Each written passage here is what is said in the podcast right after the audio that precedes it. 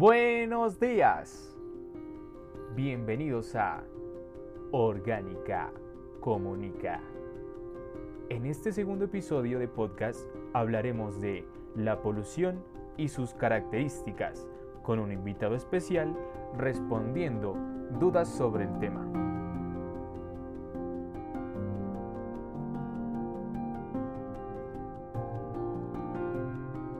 ¿Cuál es tu profesión? Eh, yo soy ingeniero ambiental. Listo. Eh, tú, pues, eh, como, como, ingeniero ambiental, ¿cómo podrías em, visualizar la parte de la polución del aire de aquí de San Juan de Pasto, de la ciudad? Bueno, pues el tema de la calidad de aire siempre ha sido uno de mis favoritos, por decirlo así. Ya ha sido un tema que desde que estaba en el colegio me interesaba la, parte de los temas atmosféricos. Pues sí ha sido un tema en el cual he venido profundizando bastante y en el cual también he trabajado en campo y también he tenido la oportunidad de enseñar esta materia de calidad del aire en dos ocasiones.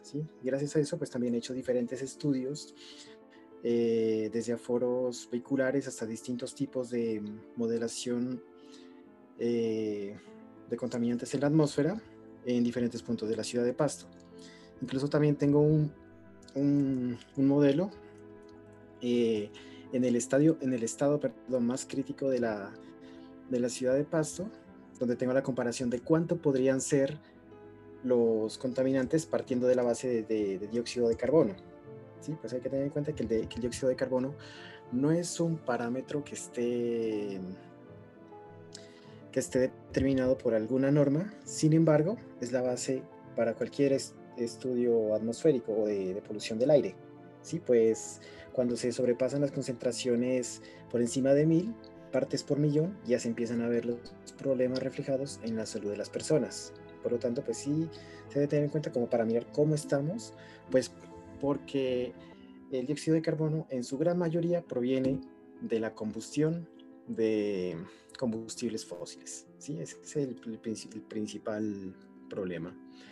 Entonces, yo lo que he hecho es un estimado teniendo en cuenta mm, el número de vehículos que hay en la ciudad, tanto de livianos, pesados, motos, eh, algunas fábricas pueden ser las ladrilleras, de las que se alcanzan a medio contar en la ciudad, porque muchas veces están tan remotas que es difícil encontrar el lugar y que las ladrilleras em, no tienen un control como tal, ¿sí? Eh, es muy, son, muy pocas las que tienen incluso permiso, permiso de emisiones y que tampoco cuentan con un combustible adecuado.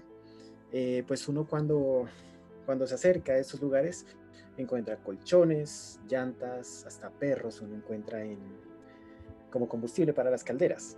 ¿sí? Y ahí, pues, como bien conocemos, el hecho de que pongamos en combustión llantas es un problema gravísimo porque se desatan diferentes tipos de compuestos que son altamente tóxicos, similares a los de los fluorocarbonados.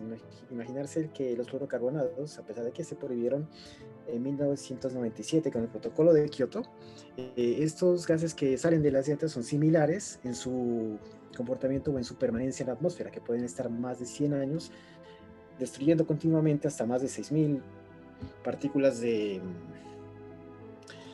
eh, perdón, moléculas de, de ozono, ¿sí? Y, y, ese, y, esa apertura que nos va dañando poco a poco la capa de ozono, nos aumenta la radiación y por, y por ende nos aumenta la, la temperatura, ¿sí?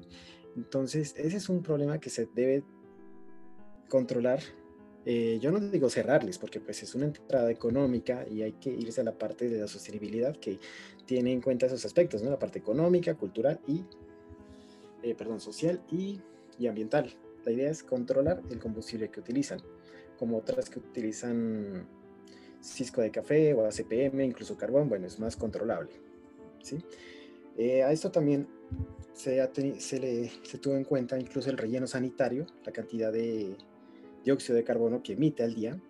Eh, las cocinas, la gran mayoría cocinan con, con, gas propano, los calefactores de las duchas, que también cada, cada vez van aumentando en la ciudad, eh, los restaurantes como tal por el gas que utilizan, incluso los fumadores, eh, la respiración de las personas que también emite dióxido de carbono. Y otras que no se pueden cuantificar, que pues pueden ser también la respiración de las mascotas, lo que emiten las alcantarillas y alguna que otra que otro, que otro tipo de actividad industrial que aunque es pequeña nos afecta a la atmósfera.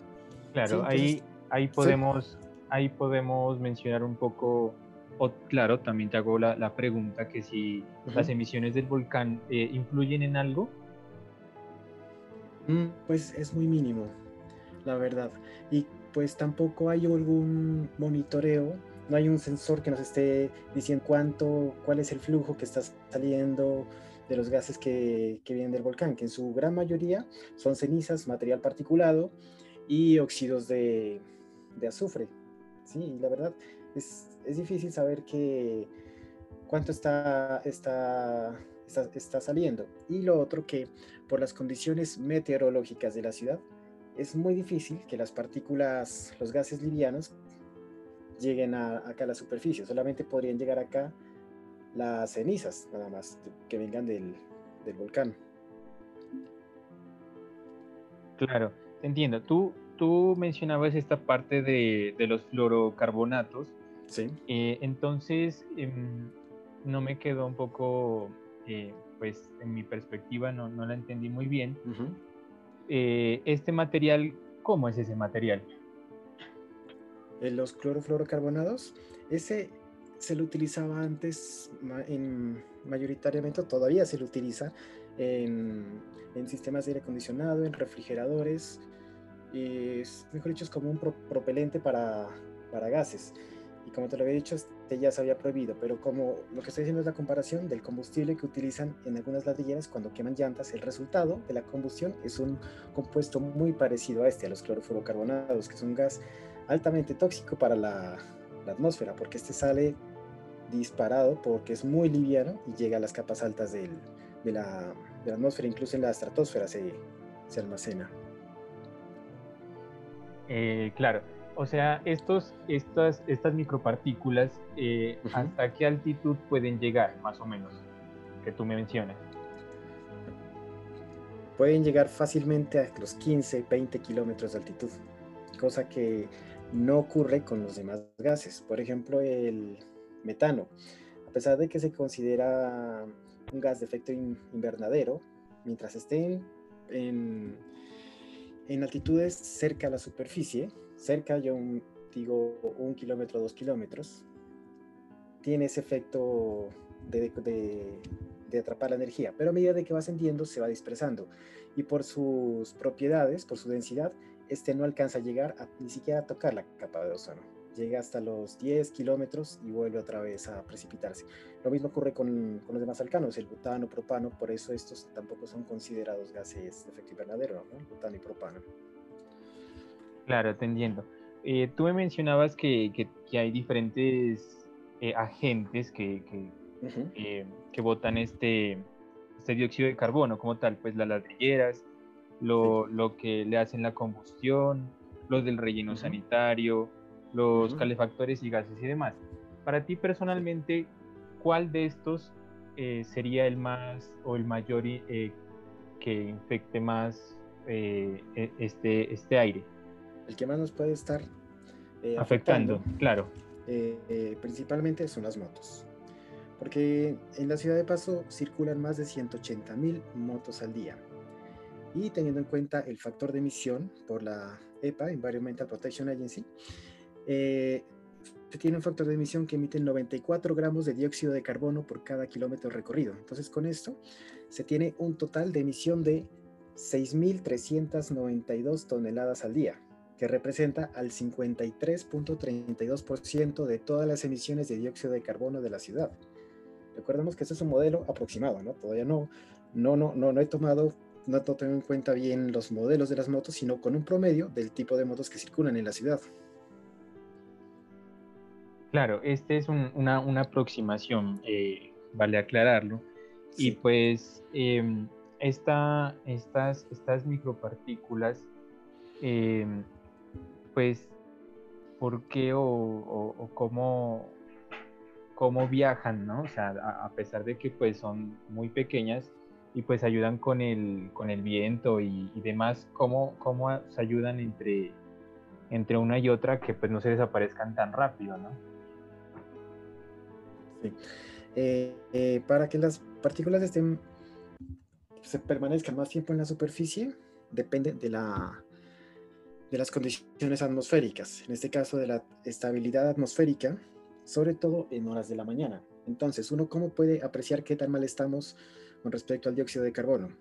Uno se va, sale de la ciudad, tipo 5 y media de la mañana, pongamos irse para Mapachico, y uno mira la ciudad hasta las 7 de la noche y va mirando cómo se va levantando una ligera capa gris que incluye toda la combustión que se está dando en ese periodo de tiempo, entre las 5 y media de la mañana hasta las 7 de la noche, que proviene casi de todas las actividades eh, domésticas de combustión de, de, las cocinas para hacer el desayuno, para, para bañarse con los calefactores y sobre todo cuando empieza a calentar todo el parque automotor empiezan a prender motores y en ese proceso de calefacción es cuando más empiezan a emitir gases, ¿sí? Y entonces por eso uno mira esa ligera capa de smog que a partir de las 7 y media ya se empieza, ya, a lo mejor dicho, a las 7, entre 7 y media y 8 ya desaparece. Eh, menos mal, eh, a pesar de que estamos en un valle, yo lo comparo pues con el valle de, de Aburrá, que es similar la, la forma, en el valle de Aburrá ellos tienen un problema crítico, ¿sí? Por tanta industria todos estos gases evitan de que esa capa que acá se desaparece a las 7 y media, allá la mantienen constante, ya la, ya la tienen 24 horas, mientras que acá, a partir de las 7 y media, 8, esa capa desaparece. Sí, a veces cuando son condiciones muy estables, que está muy nublado, pueda que permanezcan un poco más, pero no, no es, ya no es muy notoria, ¿sí? Más que todo es entre 5 y media, 6 y media, que se la mira clarita la capa que, que nos tiene atrapados. Y en ese momento, también no es muy recomendable salir a hacer ejercicio a la calle, porque estamos aspirando esa alta concentración de todos los gases, y no solo de dióxido de carbono, sino de todo lo que viene postcombustión, que tenemos los óxidos de nitrógeno, óxidos de azufre, material particulado, hidrocarburos que no, que no han entrado en combustión, y todas estas partículas que afectan directamente a la salud. Claro. Eh, ¿Nos puedes, por favor, eh, repetir las horas en que no es recomendable salir a, practicar el deporte? Entre 5 y media y 6 y media o 7 de la mañana. Hasta, porque en ese momento está más pegada la capa a la superficie. O sea, la capa, eh, cuando, cuando las condiciones se prestan para una inversión térmica, que quiere decir de que la capa alta de la superficie está caliente y la de abajo está fría, hace que los gases se compacten y queden muy cerca de la superficie. Muy cerca, digo, unos 20, 30 metros. Entonces ahí va a haber una concentración muy elevada y es fácilmente que uno aspire mayor cantidad de partículas. Y sí va a estar en ese horario, 5 y media, 6 y media o hasta 7 de la mañana. Claro. Eh, tú, tú, mencionas que es esta capa, eh, alcancé a escuchar, eh, ESMO, eh, el, nombre es correcto. smog. Smog. Sí, la, una capa de smog. Listo.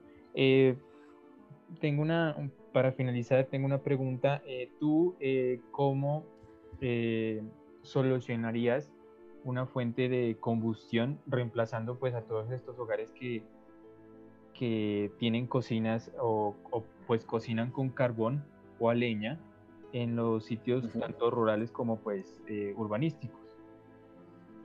Sí, pues lo, ideal es lo que han hecho varias, eh, varias familias en el encano que han optado por los biodigestores, que utilizan los residuos de los, de los animales, el estiércol, y con eso aprovechan eh, el gas metano que, se obtiene de esta degradación de estos residuos para utilizarlo como, como para reemplazar el, el, eh, el gas propano o incluso cualquier otro otro combustible que se utiliza en las cocinas. ¿sí? Esa, es una, una, gran ventaja porque estamos, una, aprovechando residuos y la otra, reduciendo la, la cantidad de otros gases ajenos, ¿sí? porque del carbón eh, se desprende mucho material particulado y también se tienen muchas cenizas que son fácilmente de, de aspirar y que van directamente a afectarnos en la parte respiratoria. Claro, te entiendo. Y este proceso de biodigestores ¿Tú nos podrías comentar un poquito cómo es el, el, proceso, cómo es como la etapa a etapa? Mm, sí, claro. Eh, bueno, pues los digestores, eh, para construirlos es sencillo. Se tener un, un, contenedor puede utilizarse un tanque en forma horizontal, un tanque plástico. Y lo que uno hace es ingresar eh, a este residuos orgánicos y sobre todo los el, el estiércol. Y si es de, de ganadería, mucho más, porque el, el, el rumen que, que, tiene la vaca eh, o en el estómago donde se encuentran los microorganismos rumiantes, ese es el que más tiene este tipo de, estos microorganismos son los que eh, producen la mayor cantidad de metano, ¿sí? ¿A partir de qué? De la materia orgánica. Entonces, al tener materia orgánica, vamos a tener mayor metano. Pues para eso sí hay que estarlo como que teniéndolo activo, moviéndolo, para evitar que se vaya a recalentar el mismo y que no vaya a generar una combustión interna, ¿no? Entonces, pues lo, importante es tener el, mantenimiento y que finalmente todo el gas se lo está atrapando para llevarlo directamente a una, a una estufa. Claro, correcto. Y pues em, una pregunta muy personal aparte pues de, de, de tu profesión muy respetable ¿por qué tú eh, te, te, interesaste desde, desde, desde, pequeño o, desde el colegio en este campo ambiental? Mm, pues realmente eh, siempre me gustó la naturaleza. Salí y tal vez hace más de 20 años yo veía muchos comerciales que tenían un, un, impacto ambiental mucho más fuerte que, lo, que, los que uno mira ahora. Entonces eso estaba comentando hace poco con unos compañeros que ahora, las, ahora no son tan, tan fuertes. No sé, la verdad, porque le han bajado tanto, tanto a este tema, ahora que se le debe dar más importancia. Entonces tal vez esos mensajes me llenaban como que hay que hacer tantas, o sea, se pueden hacer tantas cosas en casa para mitigar todos los impactos ambientales, pero en este momento vemos muchos problemas que vienen desde la deforestación, eh, la sobreexplotación de, combustibles fósiles y sobre todo en Latinoamérica, donde la gente prefiere utilizar su transporte personal a transporte público en lugar de, bueno, de, utilizar algún transporte limpio o el transporte público. Y pues como también eh, he tenido la oportunidad de estar en diferentes países que tienen un sistema público muy desarrollado, uno puede darse cuenta por qué en esos países la gente prefiere el transporte público, ¿no? Entonces, allá pueden tener buses eléctricos o buses eh, tranvía que funcionan con electricidad eh, o otros que son, otros que son impulsados por, por, por gas propano. Y es que el bus en, en, otros países tiene su propia vía. Entonces el bus no tiene trancones, siempre tiene el semáforo en rojo eh, y, los demás vehículos tienen que parar donde pasa el bus. Entonces, por eso también la gente se ve motivada a usar el transporte público.